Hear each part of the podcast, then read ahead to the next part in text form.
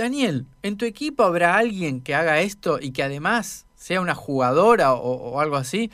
Y Daniel se quedó pensando y a los días respondió. Entonces ahora le damos la bienvenida a Yamila Páez. Yamila, bienvenida. ¿Cómo estás, Espejo de Concreto? Hola, ¿qué tal? ¿Cómo están? Buenas tardes. ¿Estás bien? Hola. Hola, ¿qué tal? Bueno, le cuento a la audiencia, eh, Yamila Páez, en este momento está en Francia, está viviendo allá. Eh, ¿Sos de Neuquén, Yamila? ¿Sos nativa de acá de Neuquén? Eh, no nací en Neuquén, pero viví en Neuquén a partir de los dos años. Claro. Así que prácticamente toda la vida. Tuviste muchísimos años y alcanzaste a estudiar varios años, si no recuerdo mal, eh, filosofía en la Facultad de Humanidades en la Universidad Nacional del Comahue, ¿verdad? Sí, sí, así es. Alcancé a estudiar prácticamente casi cuatro años en la en la Universidad de del Comahue. De ahí conocí a, Daniel. Claro, claro. Y, y a ver, vamos a avanzar un poco más. Eh, y de la filosofía a los videojuegos, ¿cómo llegaste? ¿Cómo fue esa, esa relación, digamos? ¿Fue en simultáneo o, comenzaste a jugar antes de arrancar en filosofía? No, no, la verdad es que arranqué a jugar más o menos eh, en el momento en que dejé la carrera. Era hasta 2001 había mucha crisis educacional en el país, mucha eh, había estado tomada la facultad, entonces tenía mucho tiempo libre y había empezado a jugar en línea y a conocer gente de otras ciudades y, y países. De ahí fue donde más o menos empecé a experimentar bien lo que era juegos, más allá de que toda la vida me había interesado el tema de los juegos de consola cuando era chica pero en esa época era el boom de lo que es juegos online, compartir juegos con gente de, otra parte del mundo y era mucho más interesante. Y, ¿A qué juegos? Exactamente, esa está buenísima. Y en ese momento jugaba uno muy famoso que hasta el día de hoy está vigente, que es Lineage, mm. eh, World of Warcraft también, que también es muy vigente. Sí, sí, sí. Y se sigue actualmente abriendo más expansiones. Claro. ¿Y cómo, cómo fue que empezaste desde un hobby, tipo empezar eh, a jugar videojuegos o juegos en línea en ese momento, este, a llevarlo a un universo más académico, este, y después, bueno, con todo lo que queremos después desarrollar de, de cómo te fuiste desempeñando en tus, en tus próximos laburos a partir de eso. Eh, bueno, la verdad es que tuve muchísima suerte eh, porque justamente se dio una búsqueda laboral en donde estaba viviendo en la ciudad de La Plata, eh, que apuntaba a encontrar eh, jugadores, gamers que quieran testear juegos. Eh, y no pedían prácticamente ningún nivel académico, querían gente nada más de los videojuegos, que jugaran, que sepan, jugar y tengan mucho conocimiento de juegos. ¿Que jugaran a ah, nivel amateur, digamos, o a nivel profesional en ese momento había? No, no, no, amateur, que supieran de juegos. Y era un plus si estudiabas alguna carrera afines a sistemas. En ese momento estaba estudiando ingeniería en sistemas. Claro. Eh, pero bueno, fue bastante novedoso que una empresa eh, quisiera tomar empleados que sean jugadores, no importaba. ¿Y qué empresa, qué empresa era, Yamila? Eh, Globan. Globan, bien. O sea que vos estabas estudiando ingeniería en sistema en La Plata, te enteraste que estaban buscando jugadores o jugadoras, fuiste a una entrevista o un encuentro, te aceptaron y después ¿qué pasó? Y bueno, y, y ahí empezó todo el, pero empezar a, entrar en el mundo de lo que es la informática, el encontrar la diferencia en lo que es trabajar en juegos y jugar, que son dos cosas diferentes. Eh, toda la gente te dice, uy, qué buen trabajo debe ser testear juegos, creen que estás jugando todo el día y, en realidad tampoco, tampoco es así, estás trabajando de eso y realizas actividades muy repetitivas que a veces no son divertidas. Claro. no, es lo, no es lo mismo que jugar. ¿Y el diseño de los testeos lo fuiste desarrollando vos con algún colega o la empresa te dice, te da una serie de parámetros para que vos vayas eh, prestando mayor atención?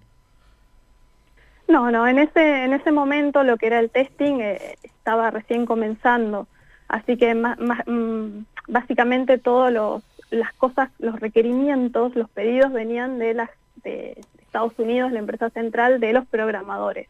Hoy actualmente ya testing es otra cosa, los testers ya saben de programación, ya hacen todos eh, eh, los planes de qué se va a testear, se automatiza, es mucho más complejo. En ese momento el tester probaba lo que le decían eh, los programadores. eso era ya sector de la empresa en Estados Unidos. Claro, ¿y eso a partir eh, también de los mismos juegos que mencionaste al principio o empezaron a, haber nuevos de ese momento? Este, ¿Cómo fue la, la experiencia de, aparte de empezar a laburar en algo de tu rubro?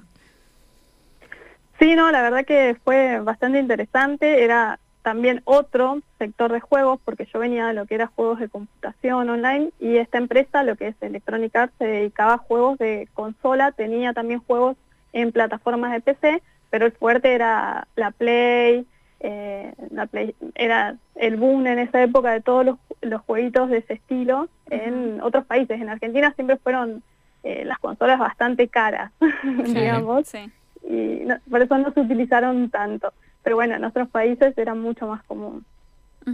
Sí, está bueno esto. Y a partir de, de este... Mm, de, de este laburo, de, de empezar a hacer testing y demás, de ahí fue que comenzaste con toda la cuestión de desarrollo web y de, y de ingeniería en sistemas?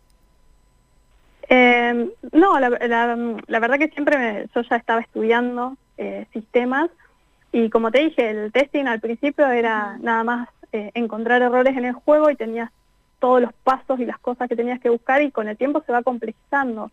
Eh, uno tiene que en aprender código para saber qué entiende cada cosa y qué buscar, anticipa y va, va requiriendo muchos más skills, por eso en un tiempo que dejé de trabajar y me dediqué un poco más de lleno a la facultad porque me estaba atrasando, me, era dejar un par de años de trabajar en el rubro y cuando volvés sentís que te pasó una vida porque hay muchísimas cosas nuevas que no conoces y tecnologías que tenés que volver a estudiar o capacitarte, es un rubro bastante, con un ritmo bastante vertiginoso. Claro, es muy, muy dinámico el proceso de desarrollo y evolución que tiene, ¿no? Sí, sí, sí, los lenguajes cambian de un momento a otro, librerías que cambian todos los años, es bastante vertiginoso el cambio. Y vos además... Seguro que hay que mantenerse, hay que estar muy estudiando todo el tiempo para mantenerse vigente. Claro, y vos además de ser testing, ¿alcanzaste eh, a tener la oportunidad de desarrollarse, de desarrollarte como jugadora profesional? Y mm, mira... Eh, Entiendo por profesional no solamente la seriedad o, que querés ser, te, querés destacar, sino que venga alguien que te pague. dinero. Sí, querés, exactamente, sí, eso.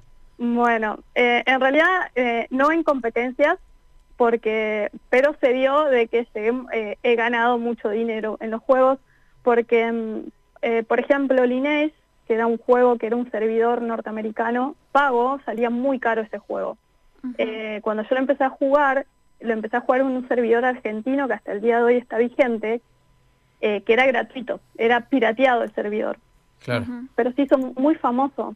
Eh, eh, jugaba toda Latinoamérica, de principal a nivel Latinoamérica, montones de españoles, entonces se hizo una comunidad habla hispana, un server paralelo al oficial americano de gente latina. Y ahí uno podía, aparte de jugar, vender cosas, vender el dinero del juego, vender personajes y a precio dólar y he ganado dinero de esa forma, no en competencias. Claro. Porque ah. también hay mucha gente que, que compra cosas en el juego como si fueran reales. Claro, objetos del juego. Claro, sí, un, arma, un, no sé, un auto, un, un truco para zafar de algo, tal vez, ¿o no?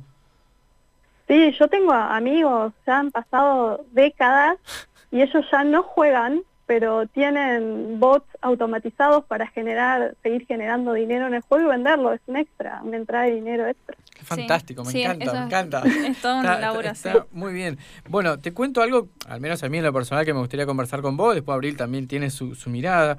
Una de las cosas que conversamos con Daniel Sheck tiene que ver eh, en los juegos que él comentaba, que los juegos en línea o, los juegos en general, este tipo de juegos, fomentan en muchos casos la participación y la cooperación entre los actores, entre los jugadores, eh, que aumenta la, la, capacidad de concentración, de receptividad y de percepción, de reflejo, si querés, por la misma velocidad y vertiginosidad que a veces proponen los, los mismos juegos. Eh, yo quería consultarte en parte eso, con tu experiencia, haber sido testing y bueno, y lo que acabas de comentar, si esto es así, cómo lo has vivido vos puerta adentro, todo este esta, esta comunión con, con los pares y con los, rival, con los jugadores rivales, no sé si se dice así. Sí, sí. Eh, no, sí, la verdad que el trabajo, eh, trabajar de, en testing de juegos me dio un panorama bastante importante, decir, wow, mira todo lo que sabía y, no me había dado cuenta de juegos. Por eso fue bastante interesante la apuesta de la empresa en tomar jugadores, gente adolescente que juega juegos nada más. Eh, entonces te das cuenta eh, montones de, skills que tenés, que traes del juego, ¿no? Eh, en, encontrar detalles, encontrar errores, mucho trabajo de lógica. Claro. La, la, verdad que sí, generás un, y, todo un lo trabajo intelectual bastante importante en el tema juegos. Y todo lo que aprendes también con el tema de la coordinación. Es decir, sí. cuesta un montón. Yo, yo que estoy con el tema del LOL ahora, cliquear lo que cuesta para hacerlo bien.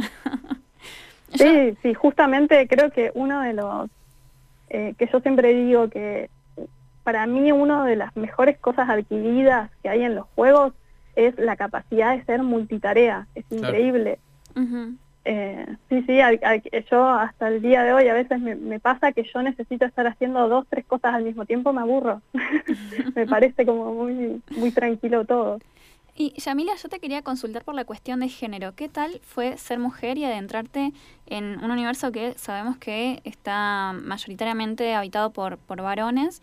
Este, y, más en esa época, ¿no? Y que, claro, estamos hablando desde hace 20 años. 15 años, 20 años fue eso, esa, esa experiencia de testing y jugadora, Yamila. Sí, era en, en, ambos ámbitos una de las pocas mujeres, había poquísimas. Eh, pero no, sí, muy linda experiencia. Éramos dos o tres entre un mar de hombres, en el trabajo también. A veces, con suerte, me tocaba una compañera mujer en cada proyecto, pero sí, era un campo demasiado para el hombre. Pero bueno, eh, con el tiempo fuimos ganando lugares porque también la mujer desarrolla, eh, tiene diferentes puntos de vista que son muy buenos para ese tipo de trabajo que el hombre por ahí no lo tiene. Hoy en día ya, ya se está evaluando que eh, la mujer puede superar en ciertos aspectos en cuanto a la programación, eh, en la parte de detalles, una mejor lógica de la programación tiene, mejor es más ordenada para ciertas cosas. No sé, se, se está encontrando actualmente el, eh, que se necesitan muchísimas mujeres en el campo de, de, lo que es la programación, los juegos y eso, porque tiene un ojo crítico que en ciertos sectores que el hombre no lo tiene. ¿Y vos en, a Francia fuiste porque querés seguir desarrollando y profundizando esta, esta experiencia que registraste en el país? ¿O, o, hay otra razón ahí que, que, no tiene que ver con esto de, los juegos, la programación, el testing? Eh, no, la verdad que eh, no tiene que ver con los juegos, pero bueno, yo a partir de empezar a jugar, conocer gente de otros países, yo me fui a vivir a La Plata justamente porque fui a visitar amigos de mi juego virtual, ¿no? Que eran compañeros míos del juego. Eh, también así vinieron muchos chicos de España, Argentina, y empecé una modalidad de, viajar mucho y la verdad que no paré nunca más de conocer países, lugares, eh, de aprender idiomas. Siempre que estuve en La Plata estuve en contacto con gente de intercambio, así que vivía con chicos de diferentes partes del mundo, esperaba gente de intercambio bueno, y así que con, así conocí a mi pareja que, es francés. Qué interesante esto de, de, la comunidad que se, que, se creó, digamos, a partir de los juegos, eh, que vos decís, bueno, eh, recibiste y te recibieron, y, y, se genera un lazo mm, que al menos yo que no estoy en el campo de los, de los juegos, eh, es, este, es llamativo, es atractivo, creo que también sos muy valiente, porque, qué sé yo, nada, me, me parece destacable, y que se genere todo algo que uno cree que hay solamente algunos caminos en la vida para seguir y a partir de los juegos, en realidad, o, el deporte, lo que sea, eh, vos estás demostrando que, que no, que con los juegos también puedes viajar, puedes aprender idiomas, además del desarrollo intelectual y cognitivo específico para jugar el juego y para desarrollarlo, ¿no? Sí, sí, se llegan, la verdad que se llegan a, a desarrollar lazos muy fuertes. Me ha pasado de tener amigos hasta el día de hoy décadas de juegos y por ahí no, no, no tengo el mismo lazo con compañeros del secundario, de la primaria. Se generan lazos bastante, bastante fuertes, la sí, verdad. Sí, totalmente. La, la cuestión de gestión de comunidad está re buena. Eh, Yamila, te agradecemos muchísimo por, por esta conversación. Está re bueno conocer eh, y conocer toda, toda la historia de esto que decía Marcos, ¿no? De cómo empezás a partir de un juego y mira todas las ramas que fuimos sacando. Está muy bueno, como también, bueno, obviamente queda, queda pendiente en el tratamiento de nuestro programa, vamos a seguir laburándolo. Pero te agradecemos sí, mucho. Y, y, bueno, y tampoco es una casualidad hoy en día que la enseñanza sea completamente lúdica. Está mutando, todo el tipo de enseñanza está siendo lúdica hoy en día, de idiomas por aplicaciones, por... Sí. mucha gamificación en, el tema de la enseñanza y acá yo creo que todavía no desembarca. Acá en, en Oquén yo no veo eso. Está como dando vuelta, pero todavía no. Estamos en un, en un momento muy distinto de lo tecnológico, de lo social, desde la formación de nuestros formadores. Eh, pero ya el acceso a todo. Exactamente. Bueno, en, en, Neuquén estamos teniendo problema con el acceso. Es un, un, serio, un serio problema, te diría. Disculpame, quiero hacer una pregunta que tiene que ver con el COVID y cómo se están manejando las escuelas en la enseñanza de, no sé, a nivel primario, secundario. Eh, ¿Qué me puedes contar de manera breve al respecto? Y el tema de la enseñanza, eh, bastante diferente, como fue el manejo Argentina. Acá estuvo apenas se cerró todo, que fue a nivel mundial en marzo. Eh, hubo cierre un par de meses hasta junio, julio y arrancaron las clases. ¿Pero arrancaron de manera virtual o semipresencial o presencial? Depende el sector. A los más chicos se le hicieron presencial, por una cuestión que decían que los más chiquititos no podían eh, eh, quedarse en la casa porque los padres tenían que volver a trabajar. Eh, por ahí ya a nivel universitario sí fue completamente virtual, el secundario podía ser mixto, parte presencial, pero el primario, por ejemplo, era presencial y los jardines y los maternales. Sí, sí, se entiende. ¿Y, y sabés si en el, en el nivel medio, por ejemplo, más allá de que podría ser mixto o dual, eh, los, eh, el acceso a la tecnología para poder hacer las clases desde casa eh, estaba garantizado mayoritariamente porque el Estado proveía algún elemento como una computadora? ¿O, la realidad del acceso a una computadora ya es distinta a la nuestra? No, la realidad es completamente distinta. Acá, por ejemplo, la gente de la mayoría tiene acceso por lo menos a un teléfono, aunque sea inteligente.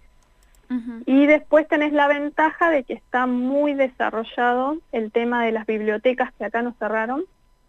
Acá es muy importante, eh, se lee muchísimo, así que las bibliotecas nos cerraron y tienen computadoras con internet, así que también se puede ir a estudiar ahí tenías que ir con barbijo, pero estaban funcionando todo lo que es las computadoras en esos lugares.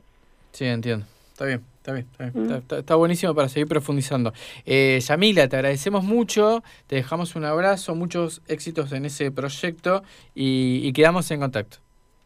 Dale, muchísimas gracias por todo. No, alguna gracias a vos. Gracias, un abrazo. Conversando con Yamila Páez, eh, bueno, Neuquina en parte por adopción, vivió más de 20 años acá, después se fue a La Plata desarrolló, se inscribió en la carrera de Ingeniería en Sistema, dejó Filosofía, que estuvo, hizo casi cuatro años acá, y, y simultáneamente cuando se inscribe encuentra un trabajo de testing eh, de videojuegos, una empresa que ha hecho, por ejemplo, el FIFA o el Sims, para quienes conocen, eh, digamos, estamos hablando de juegos líderes muy conocidos, y ella era testing hace 20 años, y como vos le preguntabas a Abril, en un escenario donde la marea de varones predominaba, pero por lejos sobre la presencia de las mujeres. Sí. Eh, y que está bueno esto de, ir ganando espacios, este, que ahora sigue sucediendo, ahora hay mucha puja de poder también, este, y sigue siendo, obviamente, como sucedió con el fútbol, por ejemplo, y la profesionalización del fútbol femenino, este, sucede también con los esports. Sí, y lo otro que dijo que me pareció interesante es la cómo las empresas ahora están haciendo, están eh, analizando y enfocando la programación de los juegos con una lógica distinta a lo que pasaba hace 15, 20 años atrás, en relación al rol o al aporte que le puede hacer una mujer y un hombre, digamos, como que van, van viendo que eh, eh, hay aspectos de los juegos en que no, no, no, no, no ahondamos en eso, pero lo, lo, dejó ver en que el hombre por ahí tiene como un, una, una, mirada X, pero en otras, en otras facetas, en varias otras facetas, las mujeres están aportando un desarrollo como más armónico al juego. Cuando habló de la lógica, habló de que era más detallista, eh, y eso está bueno, y, ahí es donde dijo, bueno, la mujer como que va, va, va creciendo más. Sí, hay que, hay que tener cuidado igual eso y tomarlo con pinzas porque, por ejemplo, estamos pensando en términos muy binarios y en cuestiones de estereotipos de género, ¿no? Entiendo, Entonces quizás también, este, bueno, eso como siempre, viste, son las ventanas que nos quedan, nos quedan abiertas, pero yo pensaba, eh, ¿quién, quién, ¿qué te dice o quién, quién te, qué te implica que una mujer tiene que necesariamente ser más detallista porque estamos a- hablando a partir de estereotipos de género, que sabemos que el género es una cuestión de socialización. Pero ella lo planteó Que- de otro lado, me parece. Claro, pero digo, ¿no? Esto de también ir de- eh, desarmándolo, este, como lo que decíamos, ¿no? De la generación de comunidades Claro, que sí, fue, bueno, bien. desarmando también esta, esta cuestión de género. Sí, sí, está bien. como es- está bueno pensarlo y pensarlo también desde la arista que formó ella. También esto que de, de, de ver, bueno, qué sucede acá, qué, qué está pasando en Argentina. Hoy tuvimos una neuquina en el exterior y me encanta. Sí. Este, así que si conocen gente de acá de Neuquén, que esté, y nos quieren que pasar. esté acá o Sí, donde sea sí. y haciendo algo, compartarlos. exactamente. Bueno, ¿tenemos música ahora? Sí, vamos a una pausa musical y vamos con más espejo de concreto.